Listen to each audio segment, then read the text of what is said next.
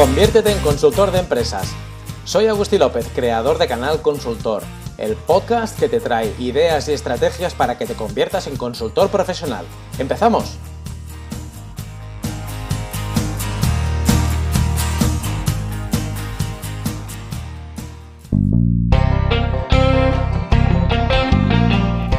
Seguro que ya te has dado cuenta de lo difícil que es hacerte visible para tus potenciales clientes. Sin duda, Internet y las redes sociales nos ha puesto las cosas mucho más fáciles. Ahora es más sencillo que nunca hacer publicaciones y compartir con el mundo tu trabajo. Sin embargo, tenemos tantas posibilidades para comunicar que puedes caer fácilmente en la confusión que da tanta abundancia. Por eso es tan importante tener una estrategia clara de comunicación basada en un foco hacia tu cliente. En la entrevista de hoy vamos a desgranar cuáles son las claves para comunicar correctamente en la red. Tenemos hoy con nosotros en Canal Consultor a David Solé. David Solé es asesor especialista en marketing digital y e-business, además es director del programa de marketing digital y e-commerce eh, en EADA, entre otros programas de EADA. Y bueno, es un especialista en asesorar a empresas en el desarrollo de sus estrategias de marketing en medios sociales, marketing digital y además hace de mentor en empresas, startups, eh, orientada al desarrollo digital de su negocio. Eh, con David vamos a hablar de diferentes temas, especialmente de la presencia en la red, de cómo estructurar nuestra estrategia y de cómo seguir formándonos a lo largo de nuestra vida profesional en temas tan interesantes y tan relevantes como el marketing digital, el marketing en la red. Buenos días, David, ¿cómo estás? Muy bien, buenos días. Gracias por invitarme, Agustín. Nada, un placer tener a, profesionales como tú participando en, este podcast. Un lujo. Eh, David, para empezar, cuéntanos un poco cómo es tu background profesional, cómo, cómo llegaste este, hasta este mundo de los negocios digitales, de marketing digital. Vale, a ver. Em, yo creo que hay, dos momentos que son súper consecutivos en el tiempo y que marcan el por qué estoy donde estoy hoy. Uno es eh, que cumplo 40 años, que es una cifra mágica. Quiero dar un cambio a mi vida. Yo hasta entonces trabajaba en una empresa por cuenta ajena y que esos 40 años coinciden con el 2007, que todo el mundo recordará que entonces ya se avecinaba la mm. crisis o ya estábamos en pre-crisis mm. y todo esto tocó al año siguiente darse cuenta que las cosas no iban a seguir igual y que había que reinvertirse. ¿vale? Esto, es, esto es lo que provoca la tormenta perfecta, pero esto viene de antes. Yo hasta esto, hasta, los, hasta el 2007 y desde el 91 que empecé a trabajar, yo siempre había trabajado en Planeta en, un editorial mm. Planeta. Dentro de Planeta he trabajado en tres, cuatro empresas diferentes de, diferentes canales. Planeta está estructurada por canales en aquel momento, creo que ahora también. Em, y había, había vivido en Brasil tres años y desde el 2001 que volví hasta el 2007 yo dirigía la división Latinoamérica. Y toda mi, mi, etapa anterior, toda era marketing. Yo entré en marketing, yo hice todos los pasos que hay que hacer. Yo entré de... Yo no era ni junior, entré de assistant, de assistant, o sigui, product man assistant product manager, product manager junior, product manager, group product manager y director de marketing. Es decir, siempre había estado en marketing, luego de marketing salté a negocio, que es la época en que estuve en Brasil, y luego aquí, aquí, claro, en Brasil mi único contacto con el mundo local de aquí era Internet. Y ahí fue, sí. Pues, esto era el año 98, que Internet tenía nada de vida, o sea, y aparte, bueno, ya, ya, ya era algo más evolucionado, pero yo había vivido el 95 con el router que había que conectar al teléfono. Sí. dejar de llamar. Conectarte, bajarte los correos, desconectarte, contestar, volverte a conectar. todo este pollo, ¿no? Sí, sí, sí, sí. Entonces yo ya había descubierto Internet, así que cuando, cuando yo volví en el 2001, eh, ya estaba muy familiarizado con el, con el uso de Internet como herramienta de, vida y obviamente profesional, ¿no? Y ya la había incorporado. Y fue cuando me empecé a meter en, lo que todavía no sé si ni, no, sé ni si eran redes sociales, las primeras eran de colegios, de redescubre a tus compañeros de escuela, que ya no sé ni cómo se llamaban. Y esas fueron las primeras que me metí. Y, y, recontacté con gente, pero aparte todo era como, como muy raro porque contactabas con gente con la que que solo era virtual, ¿no? nunca te llegabas a encontrar. Bueno, la cuestión es que, que ahora sí doy el salto a lo del 2007. O sea, esos seis años yo me lo paso muy bien, yo me, vivo toda la mega crisis latinoamericana que del, del 2001, 2004, 2005, que es primero Argentina, después Brasil, mm. que eso sí que son crisis. Eh, y, me paso la mitad del, año laboral viajando a América Latina en esos años. Así que en el 2006 digo yo sí, no puedo seguir. Ya, mm, bueno, notas que ya has cumplido una etapa de tu vida, los 40 años no afectaba ni que sea psicológicamente bastante. Y la cuestión es que decido cambiar. Entonces, entre el 2007, que yo dejo efectivamente la empresa, y el 2008, que me digo, que me, ese año, que digo, ahora sí, eh, bueno, está pues eso, lo intentante reubicar, eh, y al final digo, bueno, mira, no, pues me voy a dedicar a, a lo que me gusta, que esto va a tratar de juntar mi, mi faceta marketera, comunicadora, si quieres llamarle, eh, con, esta tecnología que se llama Internet, esto nuevo, y esto que veo aquí que son redes sociales. En aquel momento, pues en 2007, claro, ya tenía, pues estaba en Twitter y ya estábamos en Facebook y ya teníamos en aquel momento era Shink antes de meternos en LinkedIn y estas cosas. y ese es mi background. Se ha centrado. Bueno, eh, yo, lo que hago hoy es lo que he hecho casi prácticamente toda mi vida, es decir, eh, marketing, comunicación y gestión de negocio. Claro, y en, esa etapa ya descubrirías la importancia de los blogs, ¿verdad? Sí, y yo en esa etapa, claro, la manera de aprender, y de ahí, si pues quieres, hablamos del, del programa que dirijo, por ejemplo, la manera de aprender era, no había programas de marketing digital o de comunicación digital no, no existía o de redes mm, sociales. Mm. Entonces, la manera mejor de aprender, en aquel momento pasaban dos cosas a lo bestia. Uno eran los blogs y la otra eran los eventos. Que los eventos han ido manteniendo más o menos, pero en aquel momento era brutal. Cada día había un evento en algún sitio. Alguien que te explicaba algo sobre Internet, lo que fuera. vamos a hablar de Twitter, que es una cosa nueva y tal. Y, y ibas allí y te contaban cómo usarlo y, y, aprendí así, aprendí a base de, leer mucho y de, prueba-error y, y, a lo pedestre, o sea, no, no había otra sí. Bueno, aquella etapa fue muy eso, ¿no? De, ir ensayando, ensayo, prueba, error y aprendiendo un poco todos a la vez, ¿no? Porque además yo recuerdo esa década que todo eran novedades, ¿no? Prácticamente cada, cada dos por tres teníamos o una nueva red o una nueva funcionalidad. Oye, te, has dirigido muy, te has referido muy de pasada a tu, a tu papel en EADA. Me gustaría que nos contaras un poco eh, qué, posibilidades hay, porque tal como decías, David, hemos pasado una época en la que si querías formarte en digital, en marketing digital, en social media, en comunicación en la red, pues era todo bastante informal. Entonces, eh, bueno, quizá le, ha quitado profesionalidad al sector, ¿no? Pero ahora sí empiezan a ver, bueno, empiezan, y hace tiempo que hay propuestas como las vuestras de formación un poco más, eh, bueno, pues estructurada, rigurosa, con metodología, etcétera. cuéntanos cómo colaboras tú con EADA, qué tipo de programas, eh, en qué tipo de programas estás involucrado. Vale. Mira, te, cuento también cómo ha ido, cómo, lo veo yo, eh, desde, que, EADA me llama por primera vez, o yo me, me acerco a EADA, y después ya me llaman para algo formal. Eh, visto desde hoy, por ejemplo, hoy hay una oferta de cursos de formación digital desde cualquier perspectiva, ya no hablo solo de la marketera, comunicadora, sino hablo de la recursos humanos, eh, no sé, gestión de equipos o de lo que quieras, tremenda. Y yo creo que muy buena. Y me parece que pasa lo mismo que pasó en los 90 con el marketing en general y lo que debió pasar en los 70, que yo no lo viví, con las finanzas. Mm. Y es que de repente todo el mundo quiere aprender y quiere saber cosas nuevas, ¿no? Y ahora hay mucha y muy buena, ¿eh?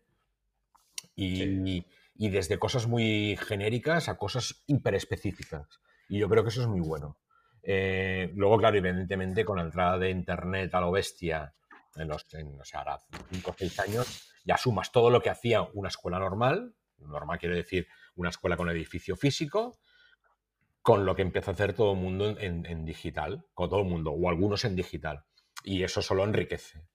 Eh, y luego además, las, de las escuelas físicas, que probablemente hace 20 años había, pues no sé, 15 o 25 en toda España o 30, de saber, eh, pues ahora debe haber, no, sé, pero el número Bueno, la, cuestión es que yo soy exalumno de ADA, así que en el 2008, cuando yo decido que me voy a dedicar a, esto del digital de manera profesional y voy a intentar entregar mi producto en formato consultoría, es decir, decirles a otros cómo lo pueden aprovechar y qué tienen que hacer, Em, lo fácil es, bueno, pues me voy a EADA y les explico. Porque como, como soy alumni de, la escuela y todo esto, pues voy y les digo que qué les parecería que hiciéramos algo de, digital. Esto debe ser fines del 2008, principios del 2009, sí, sí, me voy para allá. También hay, había detrás una razón comercial, ¿eh? De aquello, uno siempre tiene en la cabeza de que si doy clases, eh, vienen 30 personas y alguno levantará después la mano y pedir la tarjeta. ¿no? Que luego mm, no, tiene. Mi experiencia personal es que yo no he sacado. Yo creo que he sacado un cliente de todas las charlas que he dado y he dado muchas, ¿eh? Charlas. Pero bueno, conozco gente que me dice que es su fuente principal de, clientes, de, o su arma comercial más bestia. Eh, y ahí les propongo una charla. Les propongo una charla que hacemos sobre el 2009, sobre LinkedIn, y que es un exitazo bestial. Eh, y entonces me dicen, oye, pues habría que montar un programa y tal. Y bueno, la estrategia de ADA, no, no, no, siempre, pero muchas veces es, empecemos con algo pequeño, veamos cómo funciona y si va bien ya lo iremos ampliando. Algo pequeño quiere decir mm. un programa que tenga entre 50 y 70 horas. Y a mí se me ocurrió. Eso es pequeño, eso es pequeño para allá, sí. Sí, quiere decir que no es un máster ni un posgrado, un máster de 300 horas o que cuesta más de montar y que hay mucho más riesgo económico en toda esta historia. Si montas uno de 60 o 70, pues vale, te puedes equivocar, pero bueno, habrás perdido, pues no, no habrás perdido tanto, habrás perdido muy poco. Y la cuestión es que esto es, no me acuerdo, ya en 2009 tal vez, entre que lo organizamos y toda la historia, y yo les digo, Mira, pues vamos a hacer una cosa. Se me ocurre hacer el programa que a mí me hubiera gustado hacer hace dos o tres años cuando empezaba en esto y me lo tuve que aprender todo a base de navegar por internet, de horas colgado en las redes, horas colgados en blogs, irme a charlas, por lo menos una vez a la semana me iba a una charla. Entonces montamos un programa de marketing digital para que la gente, como si fuera una charla de una hora y media o dos, pero que durara 60 y lo explicamos todo. Y sí, sí.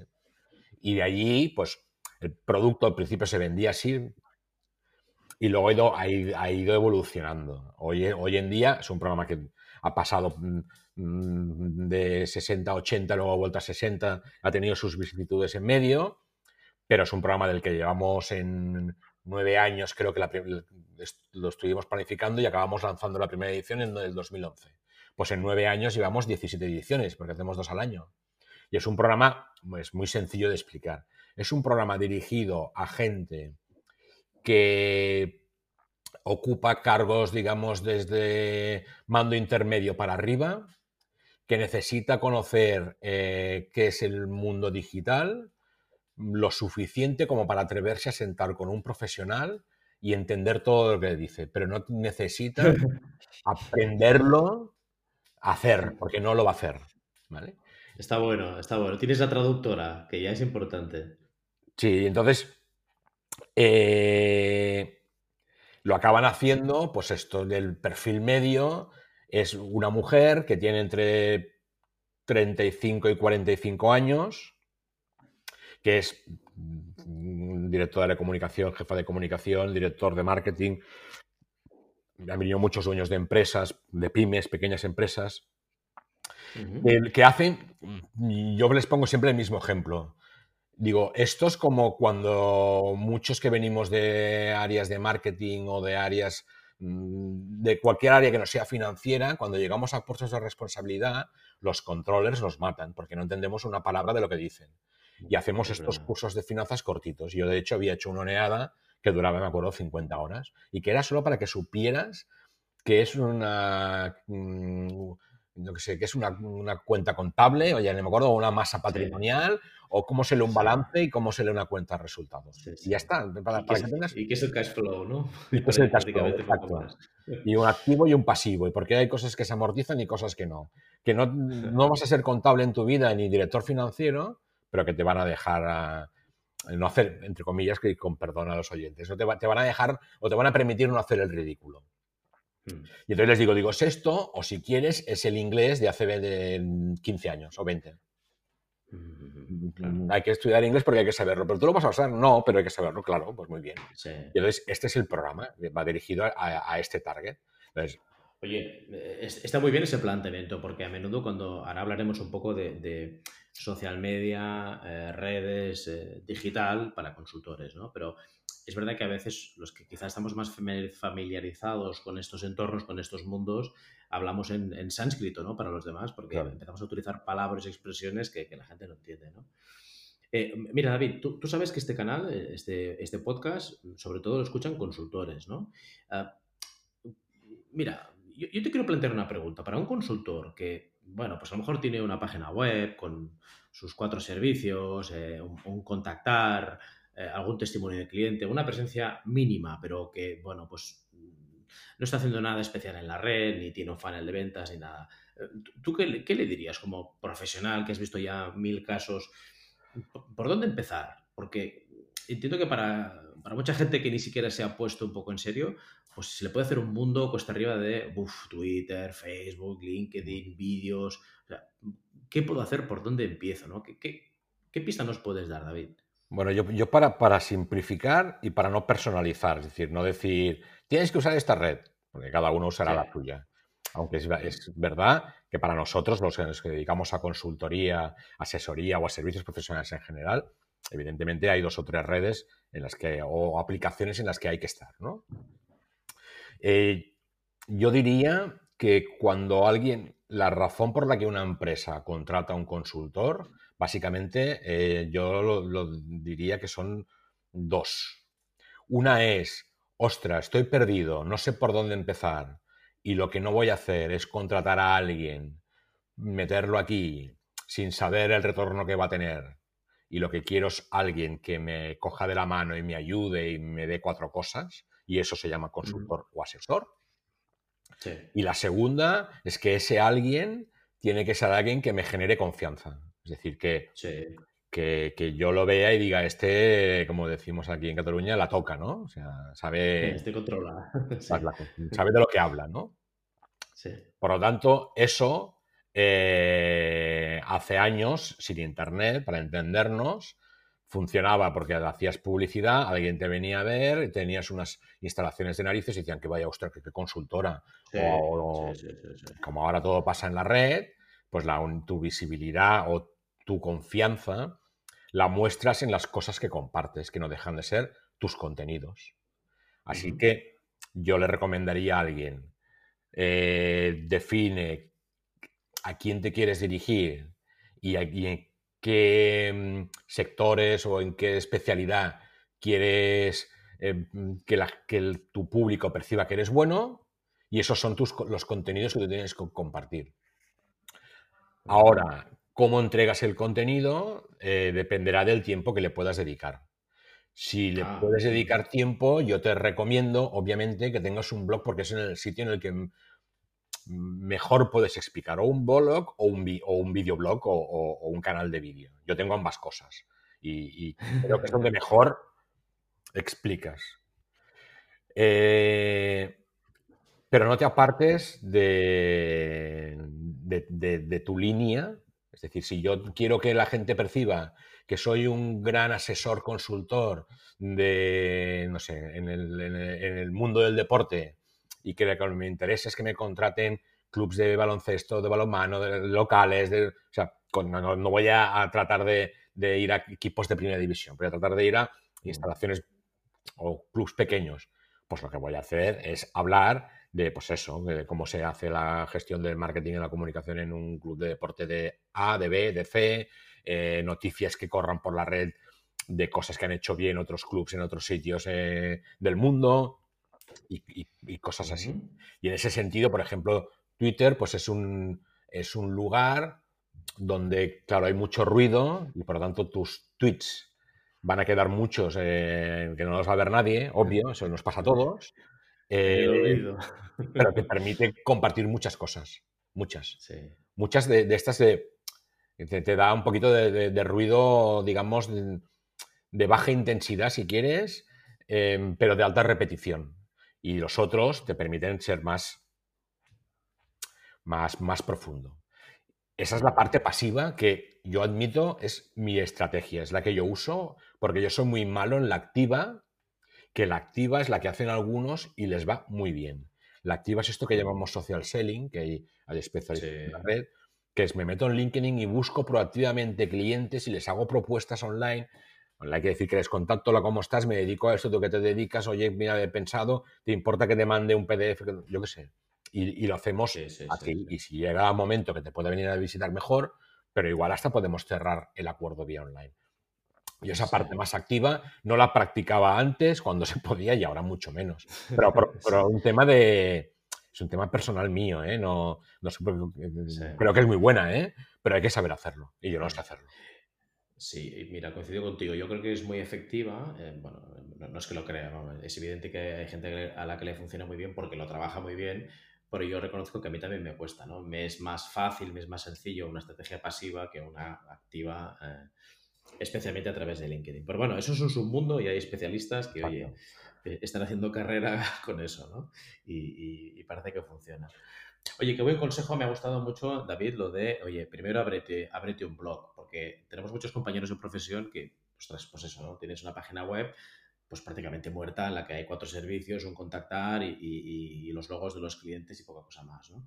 Qué importante es, mm, bueno, pues eso, escribir o, contenido, o hacer vídeos, o en fin, el contenido que sea orientado a tu cliente para que en su mente pues te posicionen como tú quieres, ¿no? Mm, no, sé si preguntarte a través, a través mm, sobre la frecuencia de publicación, David, que es algo que mucha gente dice, ostras, pues que yo no tengo tiempo para andar haciendo Ah, vídeos, artículos, eh, etcétera. ¿Tú qué dirías, David? ¿Hay, que estar publicando constantemente o es mejor publicar poco y bien? ¿Tú qué crees? Yo creo que al final se impone el poco y bien, pero por un tema, lo que acabas de decir, de disponibilidad de tiempo. Eh, el mucho constante cortito, que es lo que hace, por ejemplo, este Seth Godin, solo lo puedo hacer él porque es capaz de escribir mil, mil, mil, palabras, no, eh, mil caracteres, que deberían ser, no sé, 200 palabras, y explicar algo. Yo no soy capaz. Yo me pongo a escribir y me sale rápidamente un post de mil palabras. Sí, sí, y no lo puedo evitar porque me enrollo. Así que no le puedo eh, dedicar todo el tiempo que, me gustaría. Y a mí me encanta escribir. ¿eh? O sea, aparte, claro, tengo, es mi de formación profesional porque vengo del sector editorial. Y yo escribía, yo que hace 10 años que tengo blog, yo escribía, yo era de los que empecé escribiendo cada semana. Claro, también tampoco tenía el volumen de trabajo que tengo ahora. Ahora lo he pasado, bueno, ahora con la crisis del COVID he podido escribir, yo creo que dos posts seguidos. Y ahora hace, hay uno que hace una semana mm, que tengo escrita la primera línea. Pues Eso es que tienes trabajo. Claro, no es que no, quiera, no pueda, es que me falta encontrar el momento para decir, va, ahora me pongo. Cuando me pongo, pues son las próximas tres horas van a estar dedicadas a, hacer, a escribir el post y tal. Yo soy súper defensor por lo que decía hace un momento de que, aparte de todo los, los impact, el impacto en Google, el posicionamiento, bla, bla, bla, bla, bla, es una muy buena mm. forma de demostrar eso, que el que dominas el tema que sabes de lo que hablas. Eh, y luego tendrás el impacto en Google y tendrá el impacto en conocimiento que traspasas. Eh. A mí hay gente que me manda correos. Oye, muchas gracias. Ahora me está pasando mucho en, YouTube. Una, hasta una, chica del sur de Francia que da clases de español utilizan mis vídeos ah. para sus alumnos. Qué bueno. Que, son mayores, ¿eh? Es decir, que supongo que, que quiere hacer negocios en España y me dijo, oye tal, mm, por favor, intenta hablar más lento, porque me dicen que cuesta mucho. Ostras, qué bueno, qué bueno. Es organizarse, ¿eh? Yo sí que este cuento como hago, por ejemplo, con los vídeos, que, incluso me resulta más fácil. Mira, con los vídeos yo hago lo siguiente. Primero, lo importante, material. de materiales, esto es muy sencillo. Te metes en Amazon y, tienes un equipo perfecto para nuestro nivel. Ah, estoy hablando de, quiero grabar vídeos que queden, no que sé, como si fuera una producción de Netflix. No, no, voy a grabar un vídeo donde lo importante es el contenido. Sí. Eh, pero quiero hacerlo de manera más o menos digna. Eh, en Amazon te compras el croma con las dos luces y tal, y te puedes comprar un micro y una, eh, como se llama, un soporte para, el móvil, yo lo grabo en móvil. Un trípode, sí. Un trípode esto y, por 250 euros lo tienes todo, todo. Sí, porque además los móviles de ahora, un móvil actualizado, sin dar marcas, porque cada uno escoja lo que quiera, eh, graban en alta definición en 4K y, ya está. de maravilla, graban mejor que mi, que mi, que mi, voy a dar marca, perdona, ¿eh? pero que mi MacBook Air. No, sí, sí, tira. Mi MacBook Air graba ah, de pena. Sí, sí, sí, pero de pena. por supuesto. Así que el, móvil, bueno, fantástico. Y yo lo, hago así. Entonces, eso ya tienes el equipo. Y luego lo que yo hago es que yo grabo en dos momentos del año, en Navidad y en verano. Y ahí grabo todos los vídeos que voy a publicar durante el año siguiente.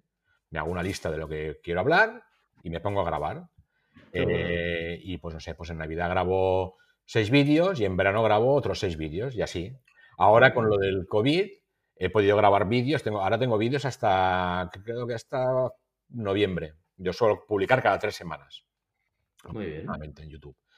Em, los grabo y luego los voy editando. Ah, pues si sé que mañana tengo pasado, tengo que subir uno, pues me pongo, lo edito, lo dejo, hago videopíldoras de cinco minutos más o menos y lo subo. Y de verdad, mm, da menos trabajo esto que los post. Ah, sí, ¿eh? claro, porque te, pones, hablas y grabas directamente. Exacto. Y es Oye, para, que, la gente se haga Sí, disculpa, para que la gente se haga una idea, para un vídeo de cinco minutos, que entiendo que haces varios seguidos para, para optimizar, ¿eh? pero ¿Qué, duración? Porque a veces la gente se asusta, ¿no? Cuando oye hablar de, usted, a grabar un vídeo, madre mía, ¿no? ¿Cuánto tiempo te puede llevar, David, para que nos hagamos una idea? Yo, para grabar un vídeo de 5 minutos, tengo que grabar unos 12 minutos.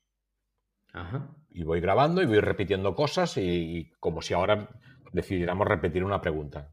Como lo, voy a editar, pues no hay ningún problema. Yo voy grabando y voy soltando lo que yo me pongo. Yo lo que tengo es el titular, pues no sé, en mi último vídeo. Eh, Google Ads no obra milagros. Entonces yo quiero explicarle a la gente que no se crean que por hacer Google Ads van a triunfar en la vida, porque depende de otros factores y explico estos otros factores. Entonces yo me, los, tengo en la cabeza y, los suelto. Y esto me lleva unos 10 minutos.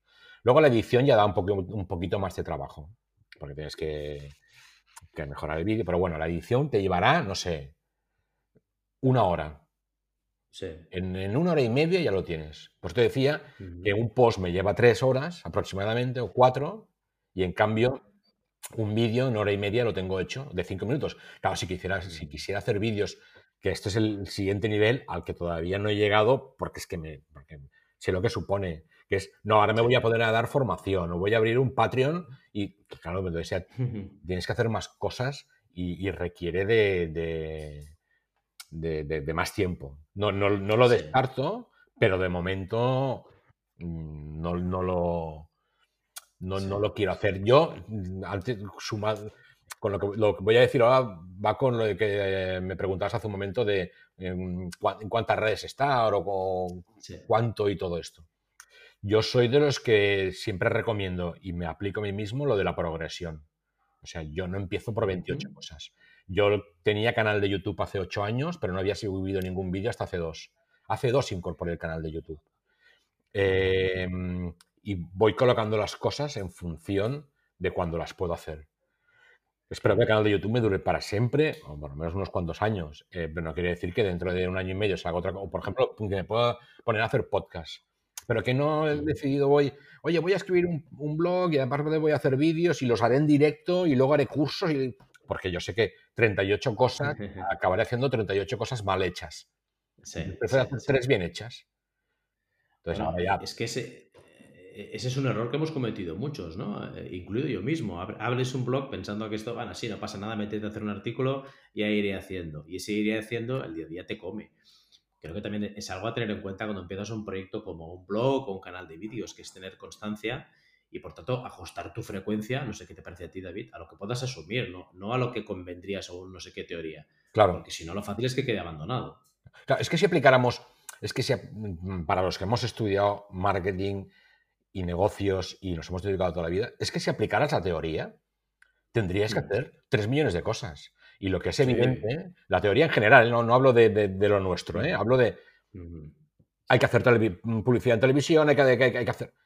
Pero Sí. luego la realidad es que los negocios tienen los recursos que tienen las empresas. Y no todo el mundo quiere tener una multinacional. Hay gente que quiere tener una empresa de 20 trabajadores y ya está. Y no, y no, quiere, no quiere liarse más. Mm. Y Sí. hay gente que, que- que está en un negocio igual muy B2B que hay cosas que, que no tiene por qué hacer. Entonces, eh, si, el, como dicen, ¿no? El papel lo aguanta todo. Si todos aplicáramos el papel, pues bueno, pues todos iríamos corriendo al banco, pediríamos un crédito de 3 millones de euros y nos pondríamos a hacer publicidad a lo bestia, saturaríamos la televisión, eh, pero nos arruinaríamos todos mañana. No, lo bueno es la diversidad. Perderíamos el dinero rápido, me temo. Claro. Fíjate ahora, con todo lo del COVID, yo no sé si tú lo has notado, pero yo he notado una cantidad de gente que ha llegado nueva a la red, sobre todo en LinkedIn. O sea, a mí siempre me han contactado sin parar, ¿eh? Por mi estrategia de contenidos. Siempre, yo no, desde, desde bien al principio, evidentemente al principio porque éramos cuatro, siempre me ha contactado gente. Pero tanta como ahora no me había pasado nunca. Y lo que me sorprende... estoy de acuerdo. Ujú. Y lo- pero lo que me sorprende es que es gente, son consultores y muchos digitales. Y digo, ¿pero dónde estabais hasta hoy? Si se supone vuestro canal natural. Es que Sí, es- sí. me, me, me Bueno. cuesta entender. ¿Dónde estabais hace dos años, tres, cuatro? Y, y lo sé porque yo soy de los que me fijo en los perfiles antes de aceptarlos. Y Mm. veo, abrió la cuenta en mayo del 2020. Otros, abrió la cuenta hace cinco años, pero tiene 120 contactos, pues porque la abrió y la dejó ahí muerta.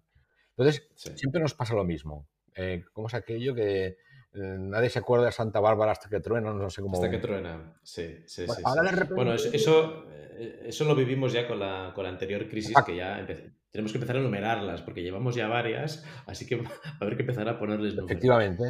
Es decir, yo esto sí que se lo he oído a alguien, pero yo siempre lo he pensado. ¿eh? No- no- yo creo que se lo habré oí- oído a Alex López, o, que habla mucho de social selling y de búsqueda de trabajo en la red. Pero yo lo- lo- ya lo había- pensado desde siempre. Y es que, claro, la gente se pone muy activa en la red para cuando se queda sin trabajo para encontrarlo, cuando lo Sí. encuentra eh, deja de estar en la red, cuando lo correcto es estar en la red cuando tienes trabajo. Porque la audiencia no se crea en dos días. Exacto. Bastante lógico, ¿no? Sí, sí. Sí, sí, sí, totalmente. Pero bueno, es verdad que el día a día a la gente se le va comiendo y se olvida de la, de la importancia de eso hasta que pues le ve las orejas al lobo.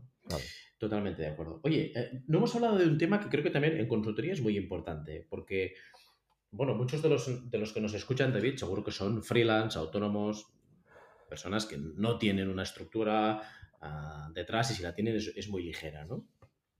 ¿Qué es el tema de construcción de lista de emails de cliente?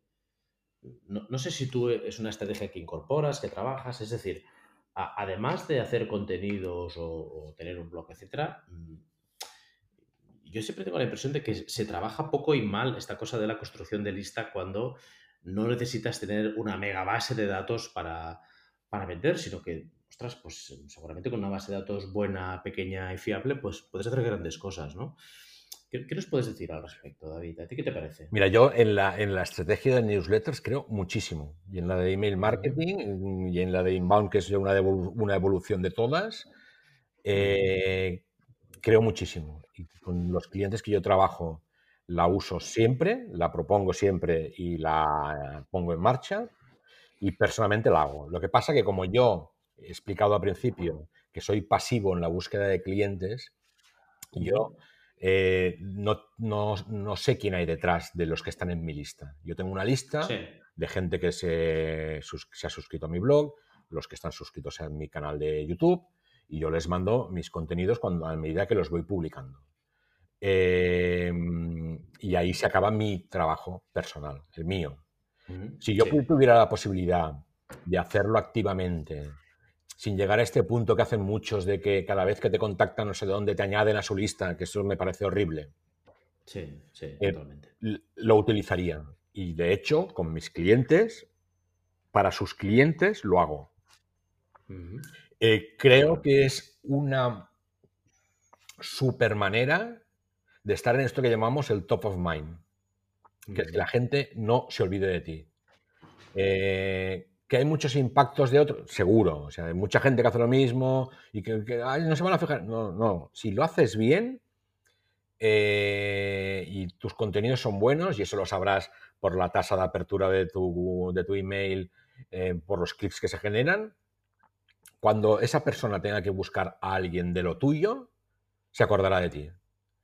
Y hay que trabajarlo y trabajarlo bien. Y segmentarla muy bien. Eso también yo mm, ya me he dado cuenta que las news segmentadas funcionan mejor que las genéricas. Cuando digo segmentadas me refiero que yo tengo algún cliente que tiene eh, eso, miles de clientes, eh, pero los tiene clasificados. Cada vez que mandamos una news segmentada, a los que se dedican a esto, la tasa de apertura dobla. O si no dobla, es un 80%, mucho mejor. Porque mm. Son los contenidos que le, gustan al otro. El error está en cuando empiezas a meter eh, 3 millones de, cosas en tu, en tu news, ¿no? Si la gente, por esa misma razón de que están súper saturados de newsletters y de correos electrónicos, mándale poquito y bueno, pero que vea que, uy, pues este me ha mandado ahora aquí dos, dos ideas que son buenas tú. ¿Cómo hacer tal cosa? o por qué es importante pensar en tal otra. Funciona. Y yo soy súper fan de, hacerlo y de hacerlo bien. Por eso que, de que... Por, porque es lo que te mantiene más cerca de, tu prospect futuro cliente. Mm. Más o menos. Sí, eh, aparte que consigues una, visibilidad que las redes eh, claro. Eh, es muy difícil, ¿no? Tú haces una publicación en LinkedIn y, miras a cabo de dos días y yo qué sé, pues tiene 10, 10 me gustas y dices, bueno, ostras, si le he puesto mucha ilusión, pensaba que lo iba a petar y que... Pues no. No, pero claro, depende pues, del algoritmo, hay cosas que tú no puedes controlar. Sí, sí, sí. Y en cambio, pues eso, pues en la lista, pues estás muy cerca de tu cliente, ¿no? Quizá a mí me ha gustado ese consejo de ser selectivos, no, empezar a enviar noticias a trocho y mocho, sino, ostras, enviar cosas puntuales y de valor. No falta estar cada día enviando mails a tu cliente simplemente por estar presente, ¿no? Pero bueno, yo, es una estrategia que a mí me parece muy atractiva para la consultoría. Mm, por eso que decíamos, ¿no? Porque te permite estar muy cerca del cliente y que la gente se quite un poco de la cabeza, bueno, no sé, estoy ahora eh, estoy dando tu respuesta, ¿eh, David, me estoy avanzando, que es referirme a la compra de bases de datos de emails para vender servicios profesionales como consultoría para empresas, ¿no? Mm, vamos, yo ya lo he dicho, ya me he manifestado y no quería hacerlo, pero no, sé qué opinas tú de, de en fin, comparar como a veces hemos visto, ¿no? Oye, he comprado una base de datos de 50.000 empresas. No, no sirve, no sirve, no sirve. No sirve. Yo lo he probado, ¿eh? De comprar lista lo he probado. Yo también. O, lo hago mal, o lo hago rematadamente mal, o realmente no sirve. Yo creo que no sirve porque son poco segmentadas, porque no están actualizadas. Con esto no voy en contra de las empresas que se dedican a vender bases de datos, ¿eh? Em, con lo cual, al final, sirve de la misma manera que algunos medios de comunicación utilizan la estrategia del clickbaiting. Te podrá parecer mal, pero funciona en según qué entornos. Pero si, si, fuera una verdad absoluta, todo el mundo lo haría y todo el mundo no lo hace. Quiero decir que hay gente que dice, no, yo, que es, por ejemplo es una estrategia muy americana, que me entren muchos. Es igual, aunque no sean los míos. Después ya se filtrarán solos y me quedarán. Vale, pues, pues, perfecto. Pero claro, que para que te entren muchos, tú también tienes que hacer mucho. Así que sí, si quieres hacer mucho, pues sé más selectivo. Y yo con mi estrategia de comercial pasiva soy consciente de que tengo menos clientes de los que podría tener. Obvio, claro. Sí, ya lo sé. Pero bueno, los que tengo, pues ya, ya, estoy, yo ya estoy contento con mis tres o cuatro clientes. Punto, ya no necesito más. De momento. Claro, no es, no es lo mismo ser una consultora con, una estructura detrás que hay que mantener y hay que alimentar todos los meses, que si eres un freelance, ¿no? Pues que esa mayoría de los casos. Efectivamente, que es mi caso. Que, vas por tu cuenta, sí. Yo, yo soy muy consciente de quién es mi target y yo sé, y no tiene sentido, que yo trate de contactar con empresas de tamaño medio grande, porque yo no tengo ganas de liarme a tener que montar un equipo y, a, y, primero porque me da el doble de trabajo preparar y luego porque me, por, todo. Así que yo ya ahí ya ni, ni intento llegar. Me siento mucho más cómodo con empresas pequeñas que harán menos cosas, eh, que yo también haré menos, obviamente. No haré grandes, grandísimas campañas de miles y miles de euros de, inversión. Haré cosas más pequeñas, pero, pero que manejo eh, como si fuera una boutique. O sea, yo he decidido tener una boutique y no tener una mega tienda de ropa. Bueno, es que eso es muy importante. Eh, siempre hablamos a veces de la teoría y quizá nos perdemos en, según qué expresiones porque la gente se queda en el ámbito de, la idea general, ¿no? Que es, bueno, enfócate a tu cliente. Bueno, enfocarte a tu cliente es precisamente eso que estás explicando. Es escoger bien y escoger a veces renunciar. Y eso marca bueno, pues obviamente eh, tu, estrategia, tus objetivos, qué es lo que quieres conseguir, pero también cosas como qué tipo de vídeo vas a elaborar y qué vas a explicar para quién, o si vas a hacer un artículo, en quién estás pensando, no un artículo para otro tipo de segmento, ¿no? Sino si tú quieres conseguir ese tipo de cliente, bueno, tendrás que hacer algo para conseguirlo, ¿no? Y no perderte en, ideas muy generales. Totalmente de acuerdo. Eh, David, estamos llegando casi al final de la entrevista, pero antes eh, me gustaría preguntarte eh, una última cosa, ¿no? Tú mismo eres consultor de empresas. Cuéntanos, aunque sea rápidamente, ¿qué tipo de servicios ofreces? Porque has dicho que trabajas para pocos clientes. Eh, cuéntanos un poco cómo haces tú esa labor de consultoría. Vale, yo, yo, aquí he pivotado también, como se, estas palabras que nos encanta usar, ¿no? Yo empecé siendo consultor clásico, a pesar de que yo no tenía ni idea de consultoría, yo lo había, entre comillas, sufrido en mi época de trabajar por cuenta ajena, evidentemente trabajaba en una, empresa muy grande donde la consultoría era el pan nuestro cada día, es decir, había consultores para todo y continuamente además. Eh, así que yo lo veía como, como, cliente y ahora de repente pues yo era eh, el, producto, el que vendía el producto. Así que empecé con consultoría, que decir que yo empezaba por esto de proyectos que empiezan y acaban, que duran dos o tres meses. Em, y así estuve entre el 99, por decirte algo, 98-99, hasta el 2000... Ay, 98, no, perdona, 2008, perdón. Sí. Me, he ido 10 años atrás. De 2009 hasta el 2015, tal vez. 14, 15. Pasa que esto es muy estresante porque tienes que estar continuamente eso, haciendo el funnel muy grande para que te entren muchos y de ahí eh, ir limpiando. Eh, y ahí ofrecía lo clásico, o lo que muchos hacemos, que, no es que no lo haga ahora. Y es, te voy a hacer tu estrategia de marketing digital, o de comunicación digital, o de negocios digitales. Venga, va. Pues vamos a empezar y mm, análisis, bla, bla, bla. Llega un día, han pasado dos o tres meses y te entrego ahí un dossier con todo lo que tienes que hacer. Y ahora aplícalo. Eh, y a mí esto, pues no, aparte del estrés comercial que genera, pues como que me, me faltaba algo. Y dije, no, no, no, yo lo que quiero es encontrar clientes que me pidan que además lo ejecute y que ya me quede con ellos. Y ahí es donde me he quedado. Entonces yo ahora tengo mm. clientes a los que les propongo y después gestiono su estrategia digital, digamos, global. Global, ¿qué quiere decir? Que evidentemente la parte más importante, porque es la que viene casi todo el mundo, es la de comunicación. Oye, quiero que me vean y quiero o recibir eh, lead para después ir a venderles, o quiero vender en la tienda que tengo o en, o no sé, tengo un colegio, pues llenarla mm, puertas abiertas o que me vea la gente de tal manera. Esto Pero luego esto acaba pivotando eh, o acaba modificándose también en, en, que luego te empiezan a pedir cosas que tienen más que ver con marketing, que es vamos a pensar en el producto que entregamos y cómo lo entregamos, o incluso en negocio. Pues, oye, ¿cómo podemos vender eh, nuestro servicio eh, o producto de manera digital? Entonces, yo lo que hago o lo que soy es, digamos que soy el director de marketing digital externo para empresas que no lo necesitan interno.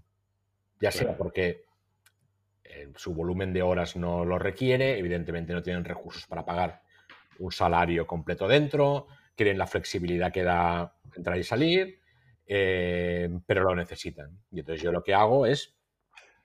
Eh, a ver, hay que hacer una campaña de... Mm, no sé, se me ocurre que habría que hacer una... vais a lanzar tal cosa, pues haremos una campaña de, de Google Ads o de Facebook Ads. Depende de cómo sea, la haré yo. Depende de la complejidad que tenga y de lo que se quiere invertir, pues buscaremos a quien lo haga. Mm.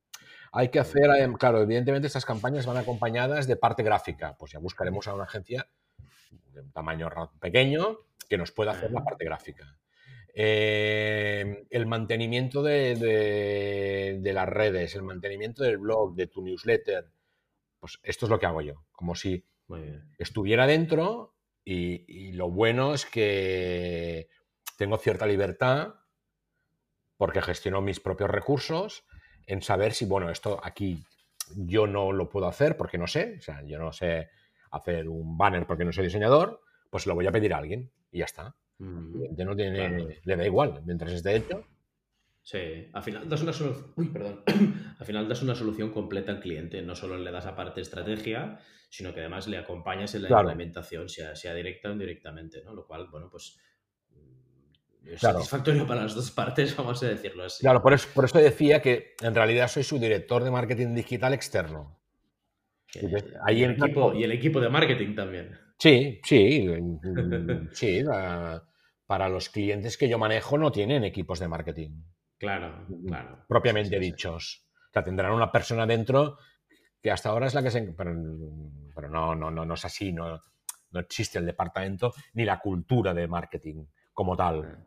Aunque, aunque internamente tengan muy claro quiénes son y qué quieren y cómo se posicionan en la mente, lo tienen. Lo que les cuesta es trasladar eso a palabras y a cosas gráficas que lo, que, lo demuestren. Y evidentemente, después que lo demuestren en, su día a día, en cuando sirven el producto. Al, fin, al final todos hacemos mm, marketing y todos hacemos de vendedores, aunque no lo tengamos explicitado. Entonces mi trabajo... Es verdad. bueno, y, si te diriges a este tipo de empresas de este tamaño, quiero decir, pues, pues bueno, hay que tener claro que la función de marketing a veces es hasta compartida, lo hace la persona pues qué sé yo, que a lo mejor elabora el catálogo, la tarifa o la que prepara la feria, cosas muy así, pero que no llegan a la parte estratégica y no tienen recursos internos para, implementar pues, prácticamente nada, ¿no? O que no, o que ni siquiera mm, paran a pensar mm, cómo hacerlo, lo hacen ya de manera, ¿cómo se llama? Pues no sé, automática. Mecánica, ¿no? Sí. Dile como quieras. Tengo clientes con los que, pues, oye, mira, voy a hacer una reunión con el equipo comercial y tal, y vamos a hablar de esto, me gustaría que estuvieras. Pues, pues vale, pues yo estoy y te doy mi opinión y, y lo, cómo, cómo, lo veo. Yo creo que es una... es, un, eh, es, un, buen planteamiento, ¿eh, David? Sí, o sea, esto es como los asesores de siempre, de, para, de cualquier actividad o en cualquier tema, em, con la diferencia de que yo además lo ejecuto y estoy un poco más cerca, más cerca en el sentido de que estoy más metido. Tal vez no estoy lo suficientemente metido como para saber tanto como mi cliente y eso pues es un pequeño hándicap, pero estoy mucho más metido que si solo fuera una vez al mes a que me explicaran algo y yo contestara. Claro. ¿Sí? Claro. Es un poco... Sí, es una, es una consultoría eh, más para pymes, pero que, con la que yo mm, conecto también totalmente, David. Eh, pues bueno, un poco también es mi mundo de, como consultor, en esa faceta de, consultor, ¿no? Yo creo que los consultores también tenemos que tender eh, en este tipo de cliente hacia una estrategia más global y menos de, bueno, te doy la idea brillante, te doy el tip en una reunión mensual y me voy porque, bueno, cuando te vas dejas ahí, eh, dejas ahí atrás el, el marroncete muchas veces, ¿no? Claro. Eh, David, te, voy a, te voy a hacer una última pregunta. Quisiera que nos recomendaras un libro que sea de cabecera para ti. Voy a recomendar dos. Y aparte, como me voy a salir de lo que probablemente te digan en el futuro o te estén diciendo otros, porque voy a recomendar dos que, no son exactamente de marketing digital, ni de, pero que al final yo lo que digo es que el marketing digital y la comunicación digital em, no hemos inventado, lo que nos ha cambiado es el medio. Y por lo tanto, el medio nos obliga a hacer cosas diferentes, pero que los conceptos básicos son prácticamente los mismos de siempre. Mm. prácticamente. Que luego habrá innovaciones y tal. Yo tengo dos libros que me leí en su día, hace muchos años, y que me he ido releyendo ni que sea por partes a lo largo de, de, de, no sé, pues si me los leí hace ambos, hace 20 años o 25, he seguido leyendo. A ver, a ver, me tienes ya. Has despertado mi curiosidad. Uno es El arte de la guerra, de Sun Tzu. Ah, sí. Y el otro es El príncipe, de Maquiavelo. Que todo el mundo, ah. mm, la gente lo tiene percibido como una cosa fea y no tiene nada que ver con cosa fea. Sí, sí, totalmente. Uno, el primero, es muy bueno para saber qué batallas librar, para utilizar el lenguaje del bélico.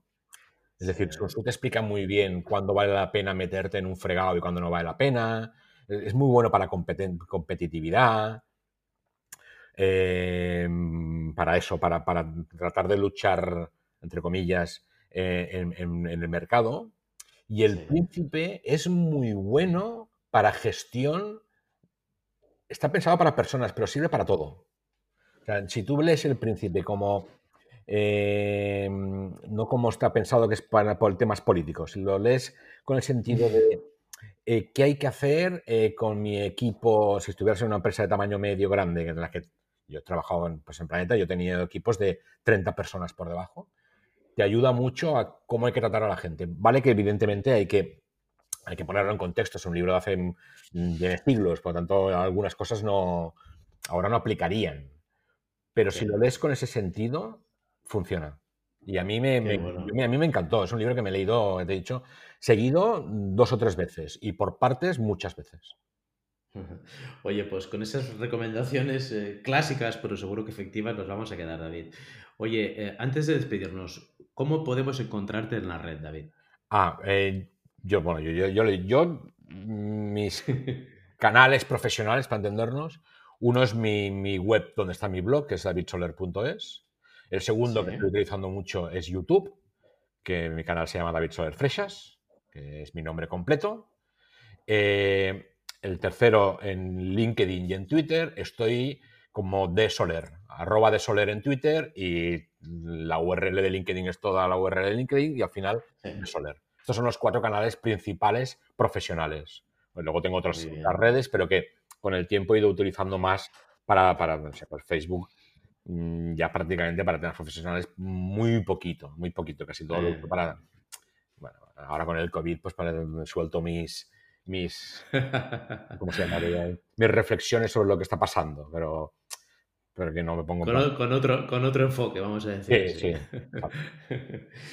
Eh, oye, David, muchas gracias. Dejaremos los enlaces en la publicación del podcast, tanto de los libros como de tus enlaces profesionales para que oye, la gente pueda estar en contacto contigo y vea estos vídeos tan chulos que elaboras.